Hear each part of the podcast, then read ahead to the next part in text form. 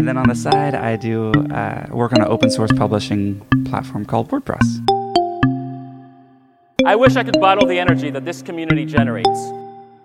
But really, 2016 is the year of Magento, and especially for Magento 2. Open source is, for me, the most important idea I've been exposed to in my lifetime, actually. Uh, so think of open source like a bill of rights for software.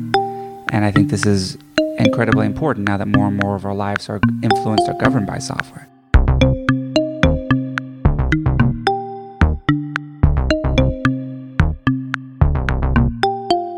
And the license that WordPress is under, the GPL, says you have the freedom to use the software for any purpose.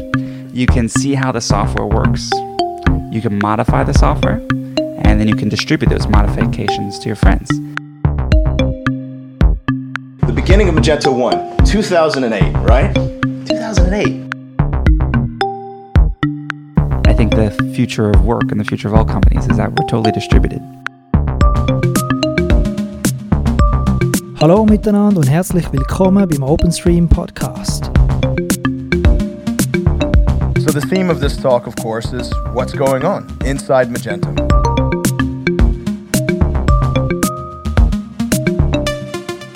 Warum ist E-Commerce in der Schweiz, dabei denke ich vor allem am stationären Kleinhandel, noch nicht wirklich angekommen?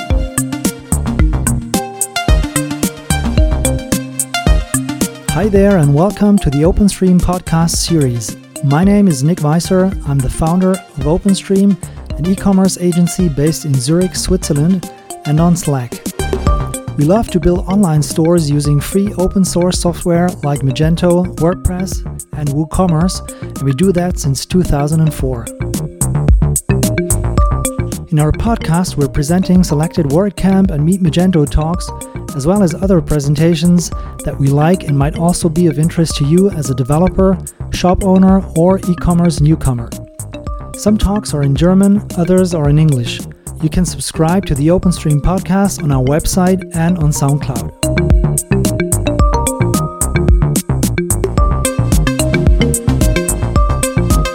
If there's anything in the WordPress, WooCommerce, and Magento universe you'd like to listen to on our podcast, please do not hesitate to leave us a comment or send us a message to podcast at openstream.ch. More details about the talks and speakers are also available on our blog.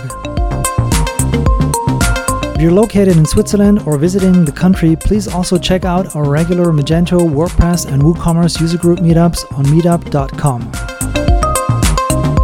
Music for this podcast intro, by the way, is from our friend Northern Dusk, an independent electronic music artist from Germany who is experimenting with partly minimal, deeply obscure electronica, synthwave, house, and techno soundscapes.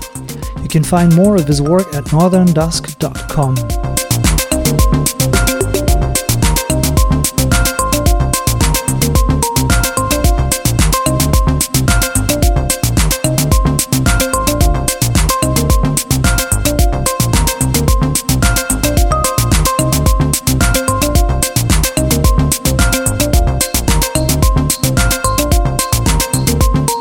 So, without further ado, here's the next episode.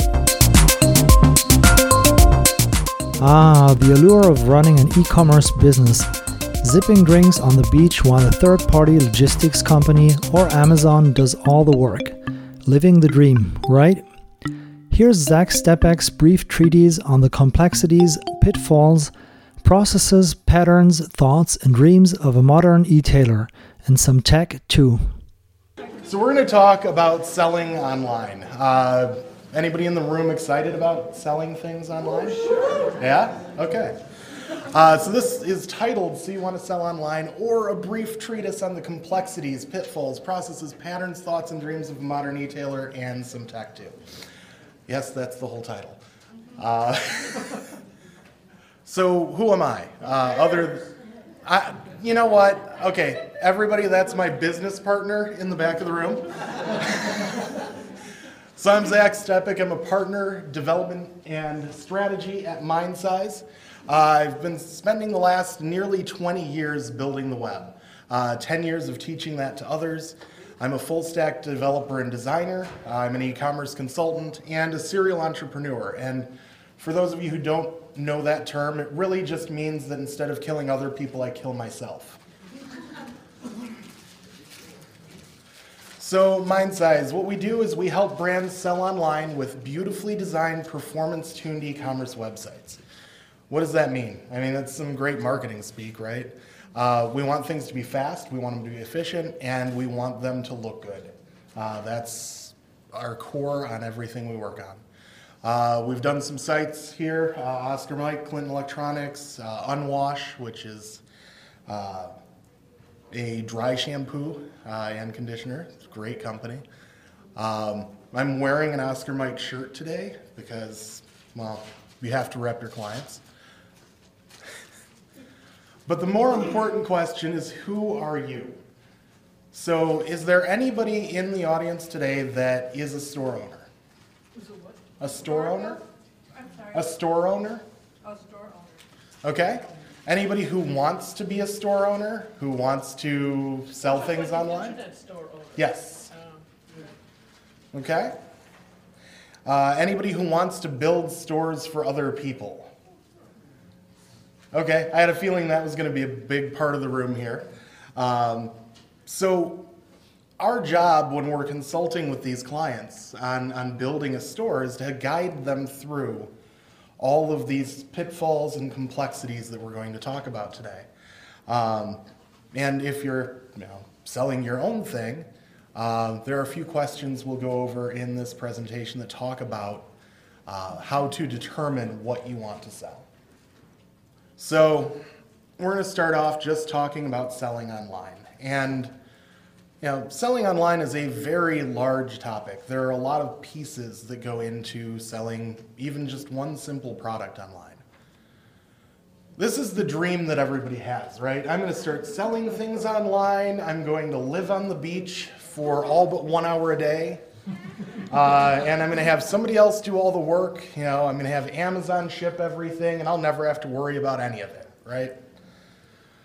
Uh, no. this is the reality.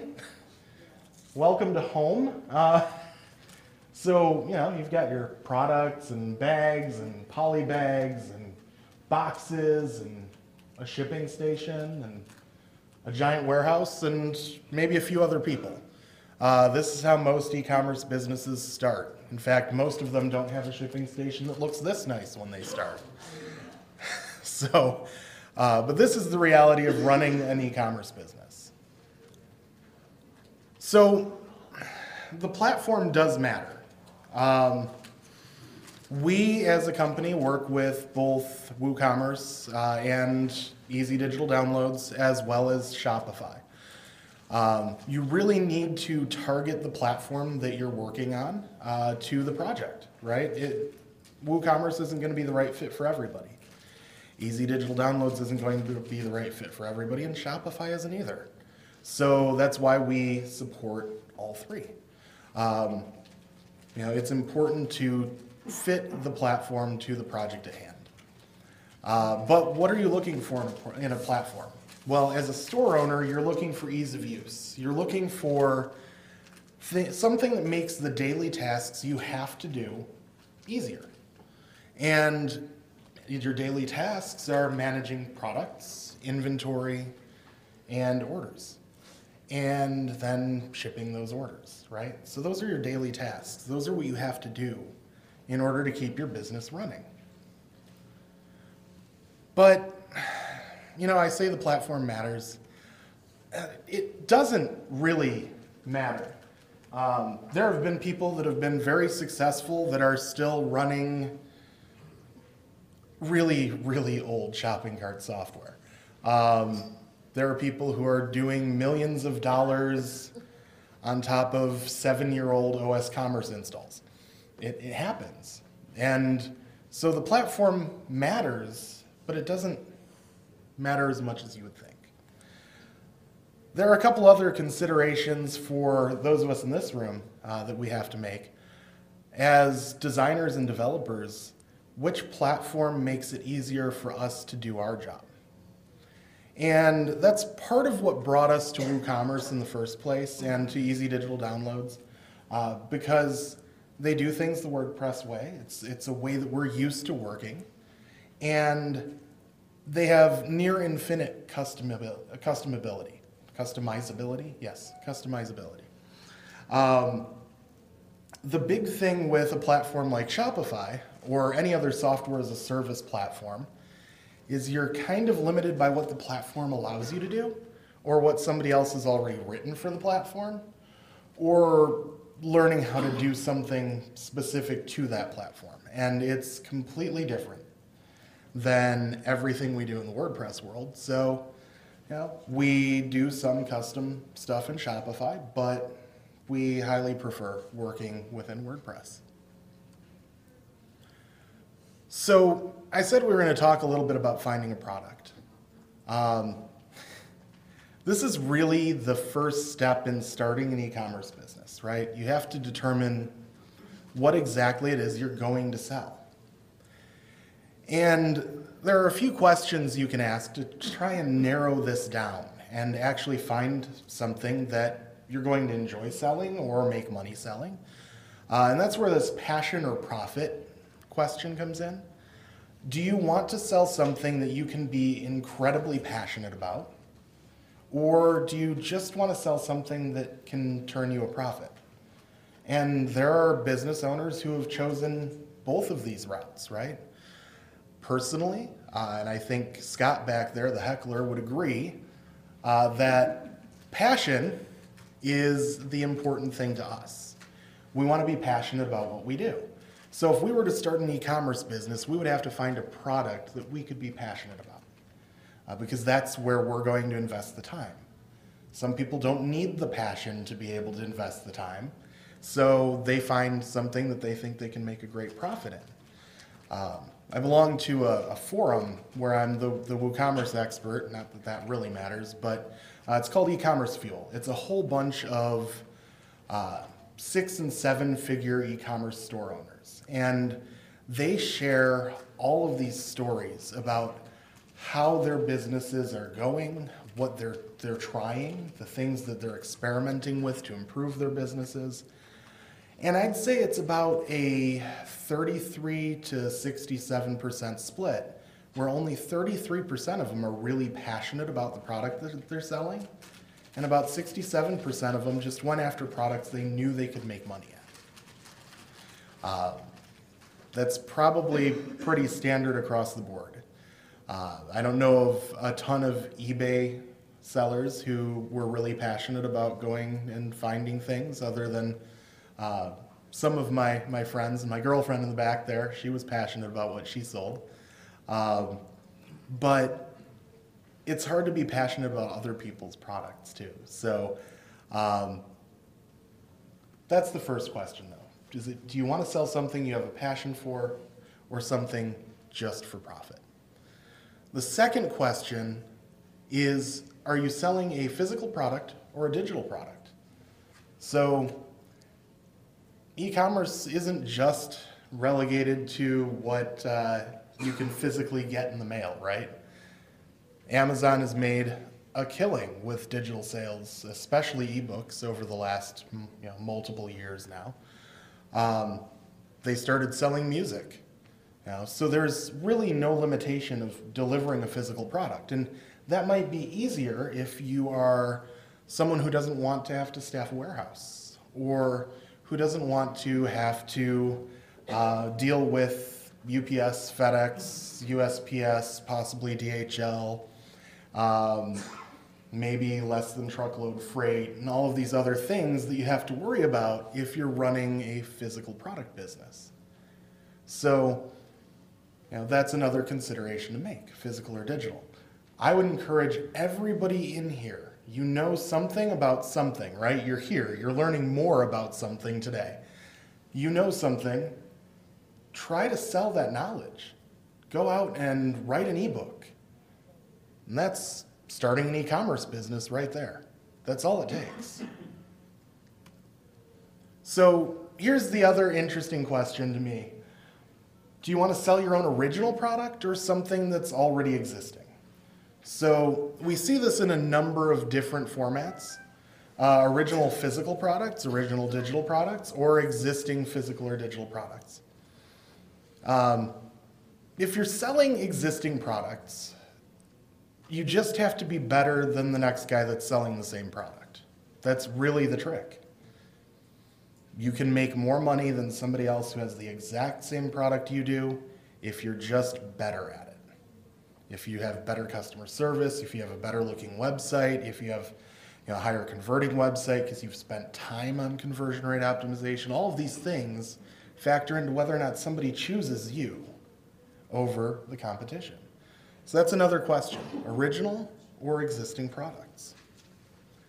Another question, if you're creating an original product, is how are you going to source the product? Where is it going to come from? So I'm going to take a break from lecturing everybody here and just say uh, I, have, I, have, a short story about a company that I'm wearing right now. Uh, they made some very interesting decisions about sourcing that most people don't make anymore. Oscar Mike is a veteran owned American made apparel company. And because of that, uh, because they're veteran owned, they wouldn't source from anywhere but the US. And I think that's a very valiant thing to do.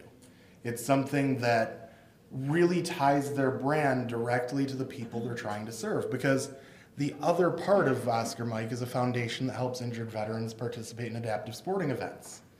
So it's an awesome company and an awesome cause. And so their sourcing had to fit their cause, right?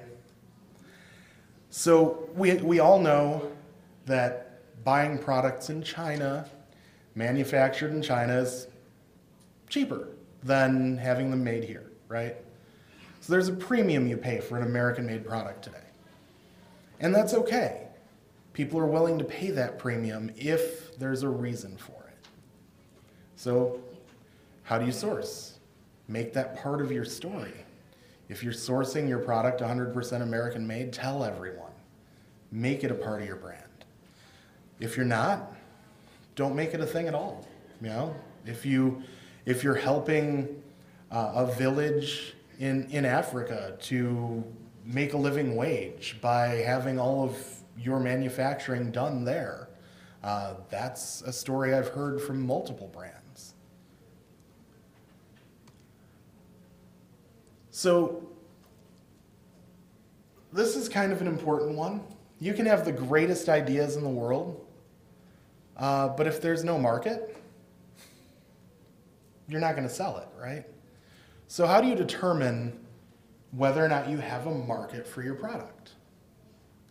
And there are a couple of ways that you can do that. Probably the best way is to go and test it. Find the people you think are going to buy it and try and sell it to them.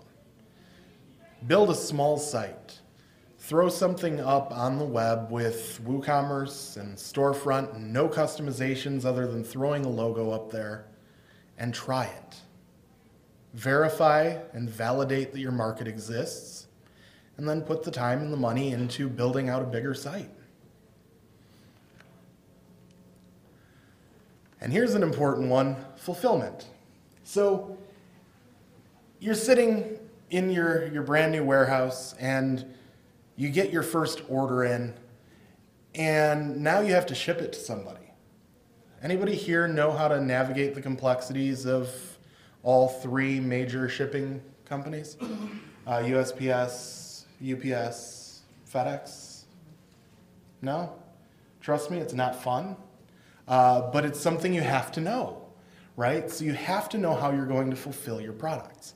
Now, we use tools to help our customers do these things.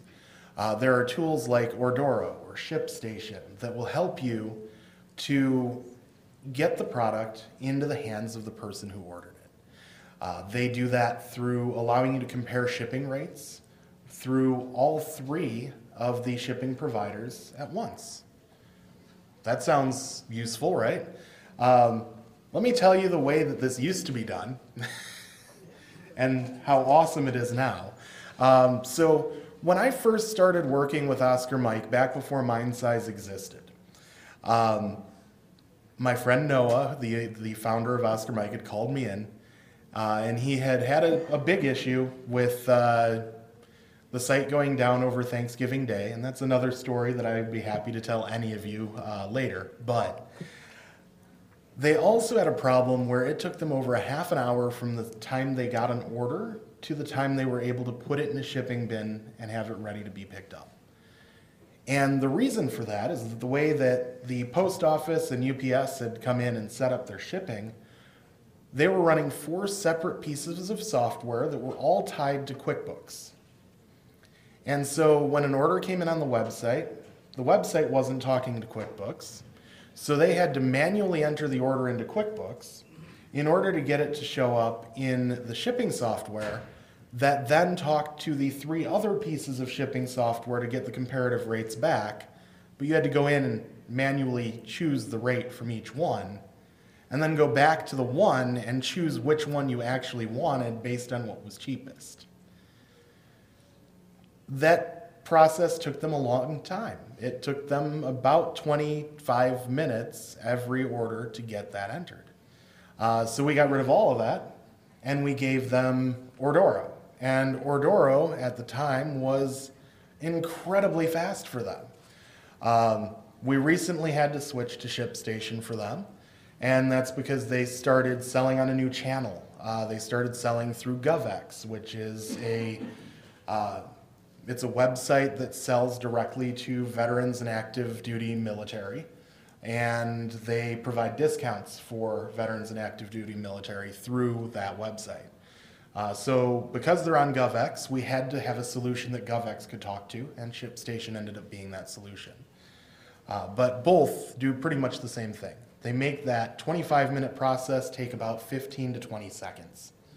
They click on the order, they type in the dimensions of the box they just put it all in, or the poly bag they just put it all in, because most of what they sell is t shirts, so you can fit three or four in a poly bag.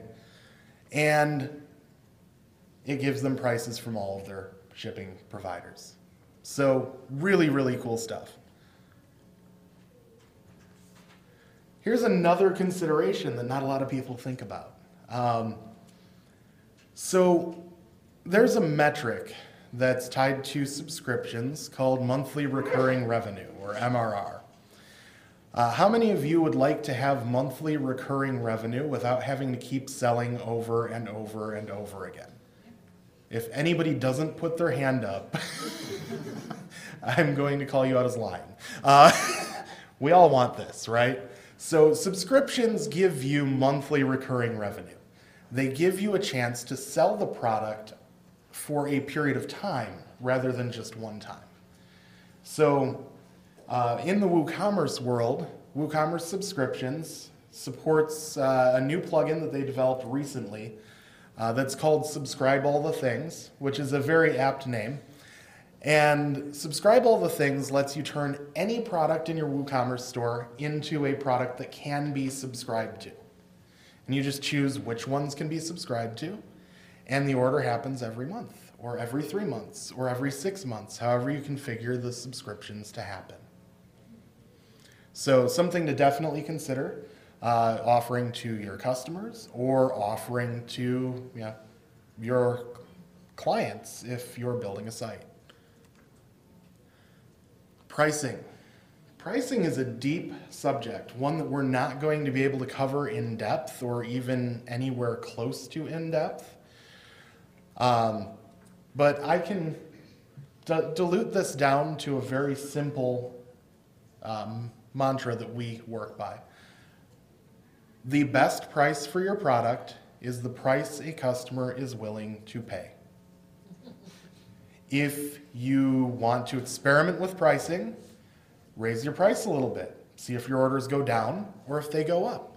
Lower your price a little bit. See if your orders go up or if they go down. There are other things you can do around pricing, like free shipping.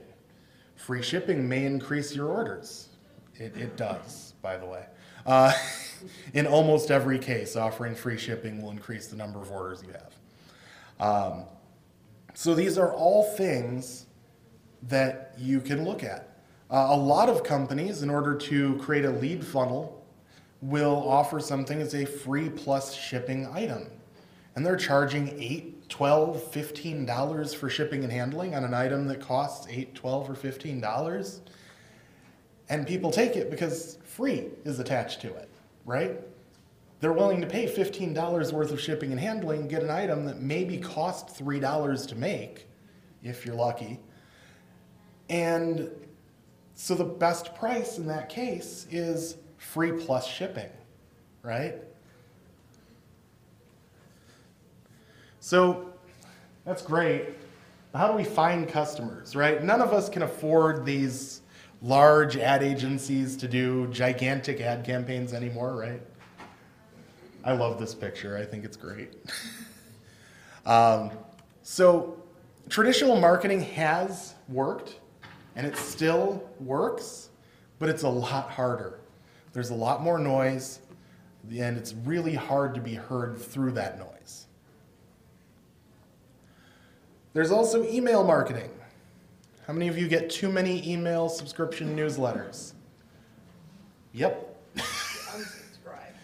Uh, that's one option. If you did subscribe and you still want to get it, there is a great website called Unroll uh, that will give you a digest every day of all the subscriptions you don't want to see pile up in your inbox. That doesn't hurt them because unsubscribes actually can hurt a seller's rating with their email service. So keep that in mind. Also, something to know if you're setting up email newsletters and marketing for your customers. um, so, email marketing is great. As a customer buys, you capture their email address during the purchase process anyway, so you can send them a receipt. Ask them at that time if you can send them a newsletter or offers or information about new products whatever, however you want to word it, get them to opt in to allowing you to continue to communicate with them. And email marketing um, can get you new customers that haven't converted before.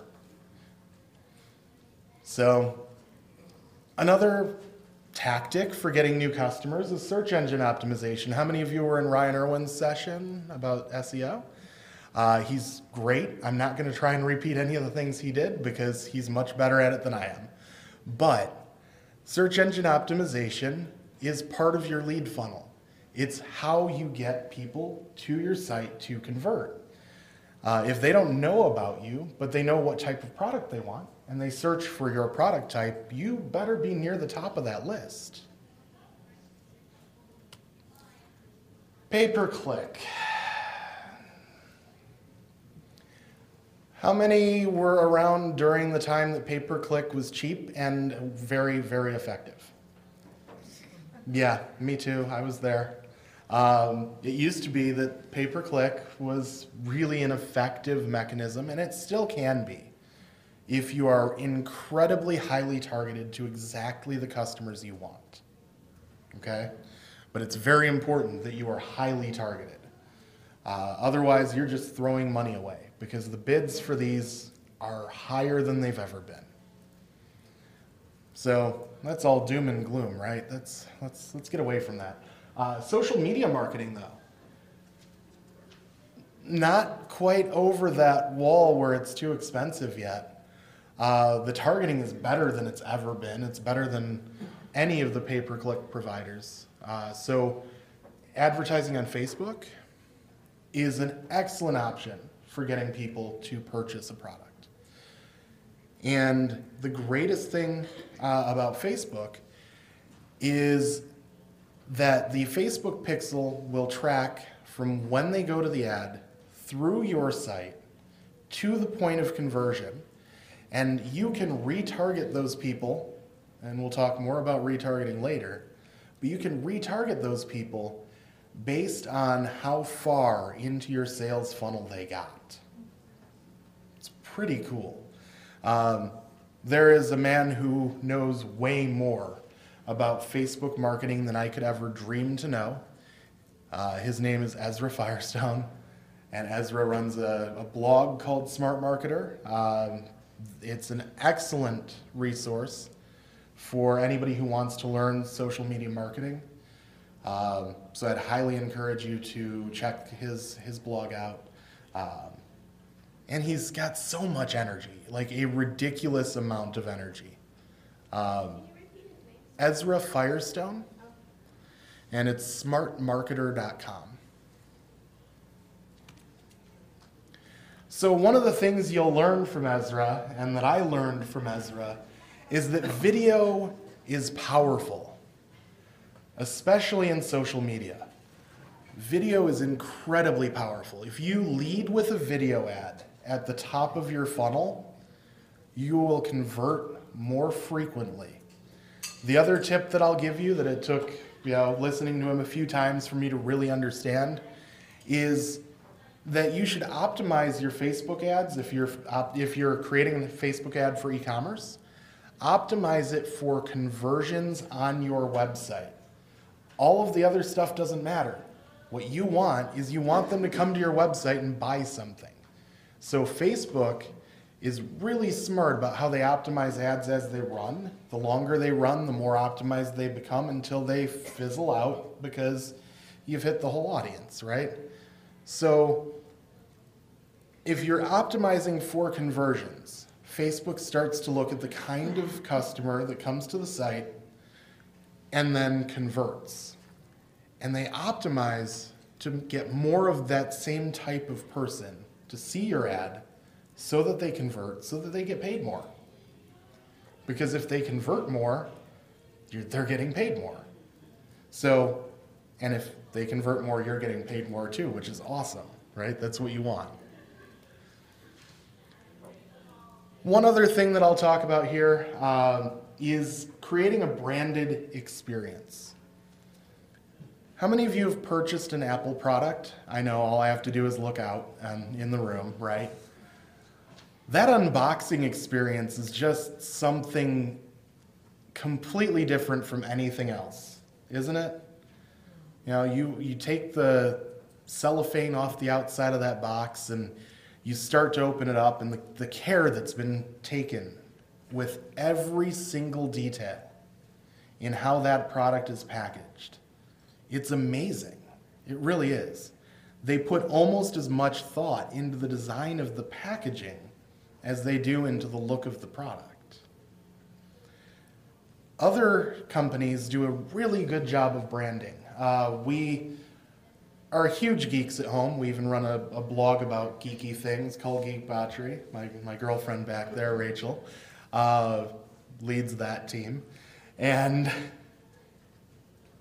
we get things like Loot Crate and Geek Fuel, which are monthly subscription boxes that have geeky things in them from you know, uh, Funko figures to random reprint comic books occasionally that we get, just fun things that we collect and you know, have sitting everywhere in our house. Uh, it's, it's really great. But the branded experience that you get with Loot Crate, for example, that's a black box that comes with Loot Crate on it, and you open it up, and there was care in how the things were placed into the package, and the way it's wrapped, and all of the other things that they've you know, included. And it just gives you a good feeling to get that box and know, you know, you're going to get some pretty awesome stuff. And you don't know what's coming before it comes generally. So that's kind of the, you know, the mystery subscription box model, right? Um, but that branded experience keeps us as subscribers. So in all of these things, what we need to do is you know, calculate another metric as we are, are looking at this called cost of acquisition. What is the cost of getting a customer to the site? What is the cost of getting them to convert once they're there? How many times do they have to be retargeted? What is, you know, how much, how many times are you actually paying for an ad to be shown on Facebook and then them to leave the site without converting, and then shown another ad, you know, different ad hopefully if you've set up a good funnel the way Ezra uh, tells people to. Um, and what is that total cost of acquisition for that customer versus what their customer lifetime value is? And we'll talk about customer lifetime value in a second. So once you've found your customers, then you have to keep them, right? And customer lifetime value is what the total lifetime value of that customer is to your brand. So, over the lifetime that they are buying from you, how much are they buying? So, customer lifetime value is really important. Cost of acquisition is one metric, and there is a cost to acquiring a new customer who's never seen your brand before. So, if you have a repeat customer, you're avoiding the cost of acquisition on those repeat sales most of the time, especially if they're coming directly back to the website and buying.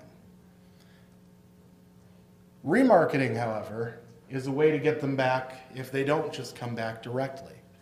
So, using those same targeting tools we were talking about with social media, or using email marketing to get them back to the site after they've purchased.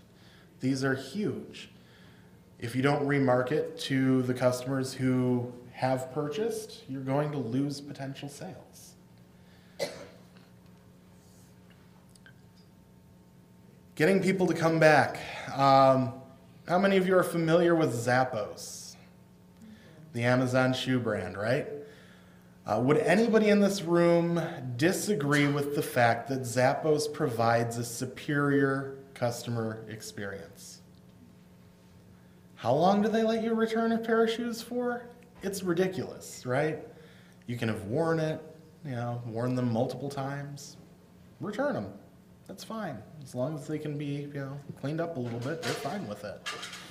Uh, even sometimes if they can't be reworn, they don't care. It's pretty amazing. Providing a superior customer experience sets your brand apart and gets your customers to keep coming back.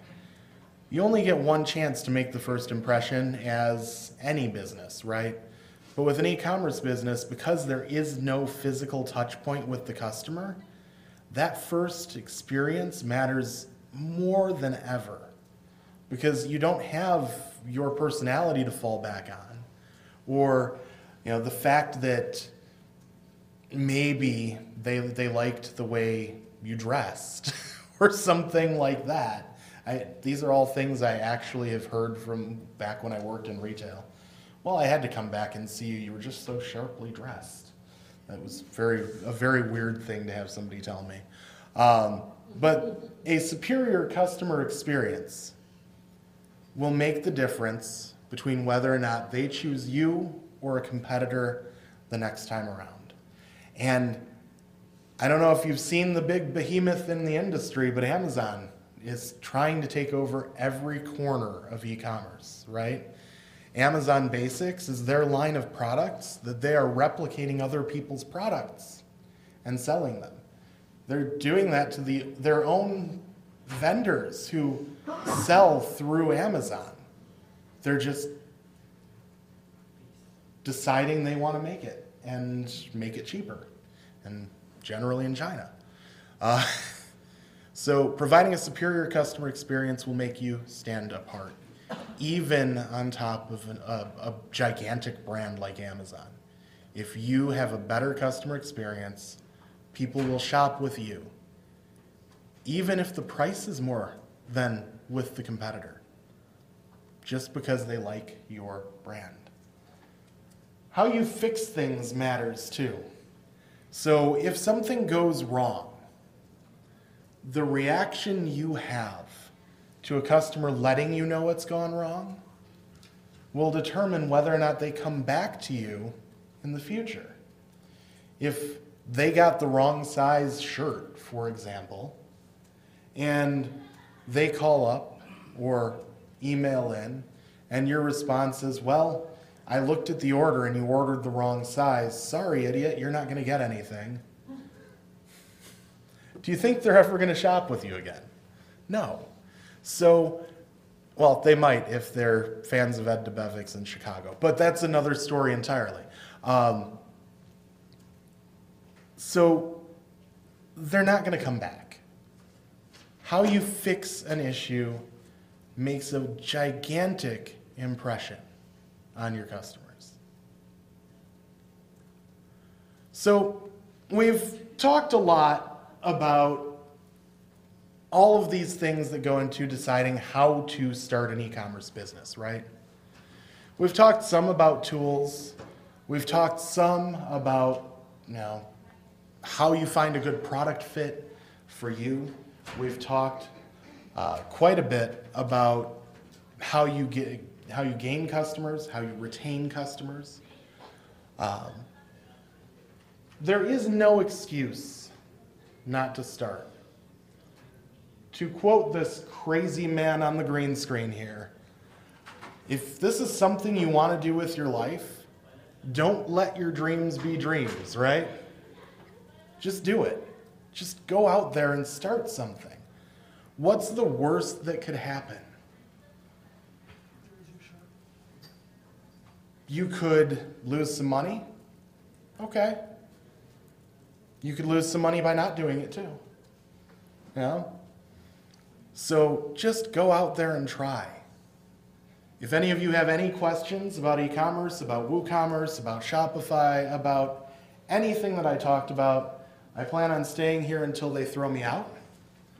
So just uh, look me up. And if you want to find me on Twitter, I'm at zstepek.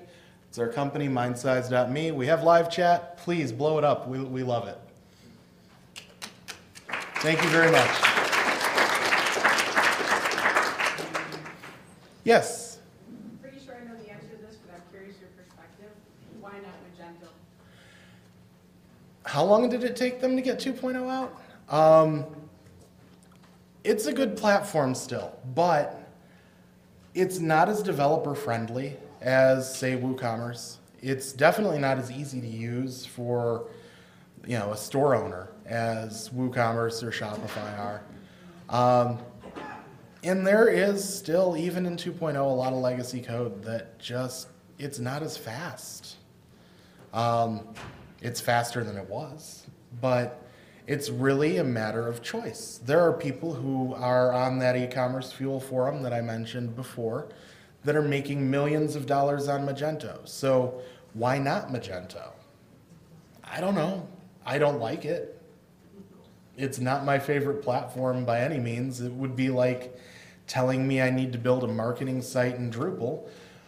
But, you know, it's to each their own, right? No problem. Any other questions?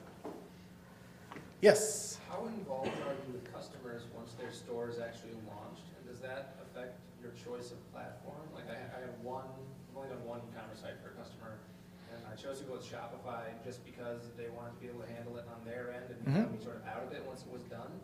Um, I guess, what's your experience with that?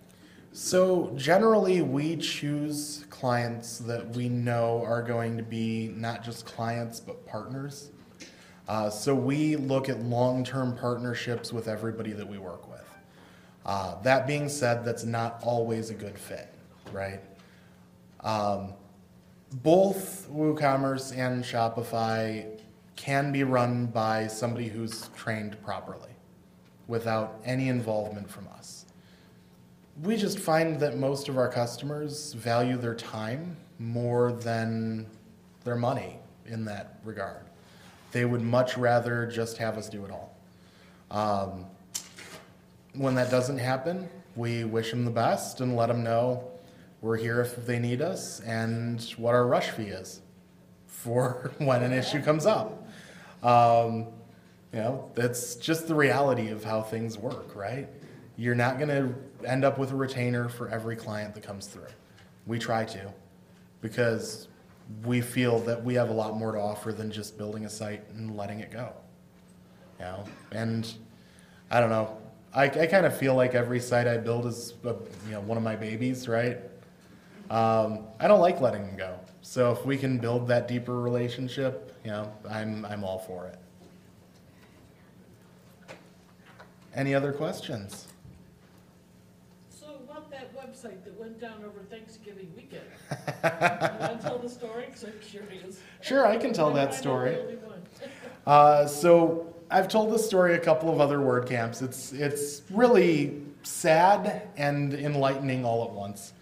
Um, so Noah called me on Thanksgiving, and he let me know that uh, the Chicago Bears had interviewed him um, in their you know, locker room set and aired it before the Bears Packers game three years ago on Chicago local television. Is it four years now? Wow, time flies. Um, but they had aired it on television, and the site had gone down after about 11 orders. Now, at that time, I wasn't involved with the site at all. So I get this call out of the blue from my friend saying, Help, my site is down, right?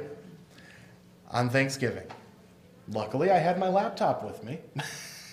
so, at my parents' house where they have satellite internet, if you've ever dealt with that, that's fun.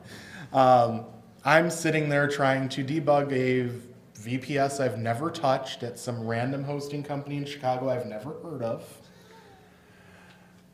And all of their staff is gone because it's Thanksgiving, so nobody knows how to do anything for me. Uh, so I have to figure out one, Noah, do you know where your VPS password is? no, I'm not sure. So four hours later, we finally figured out where the VPS password had been, and we got the server back up by rebooting it. Okay? But the more important story uh, behind this is why it went down. How many of you have run a VPS in the past that has the website and the database server and the mail server and all the things all on one VPS? Come on, we've all done this at some point. And the 12 simultaneous orders that came through were enough to crash the email queue on the mail server, which then took down Apache, which took down the whole site. 12 emails. 12. Um, so we are very adamant with all of our clients that they use a transactional email service, uh, something like a SendGrid or a Postmark or you know any of the uh, Mailgun, any of the services that are out there that are not SMTP based and are not on your server at all. I would rather fire off an API call to somebody else, let them handle it, and let my server keep running. Uh, so that is the lesson learned from the Thanksgiving debacle because we don't know how many orders they would have gotten. This was the biggest thing they had ever had happen for PR. And the saddest part of the whole thing is given what their mission is and the fact that all the profit from all their sales goes into the, fr- the foundation that they run, that meant they weren't helping as many people. So we fixed that really quickly and we made sure that was never going to happen again. But that's the story of what happened on Thanksgiving. Thank you. You're welcome. Okay, any other questions? Thank you guys so much. I'll be around if you have anything you want to talk to me about.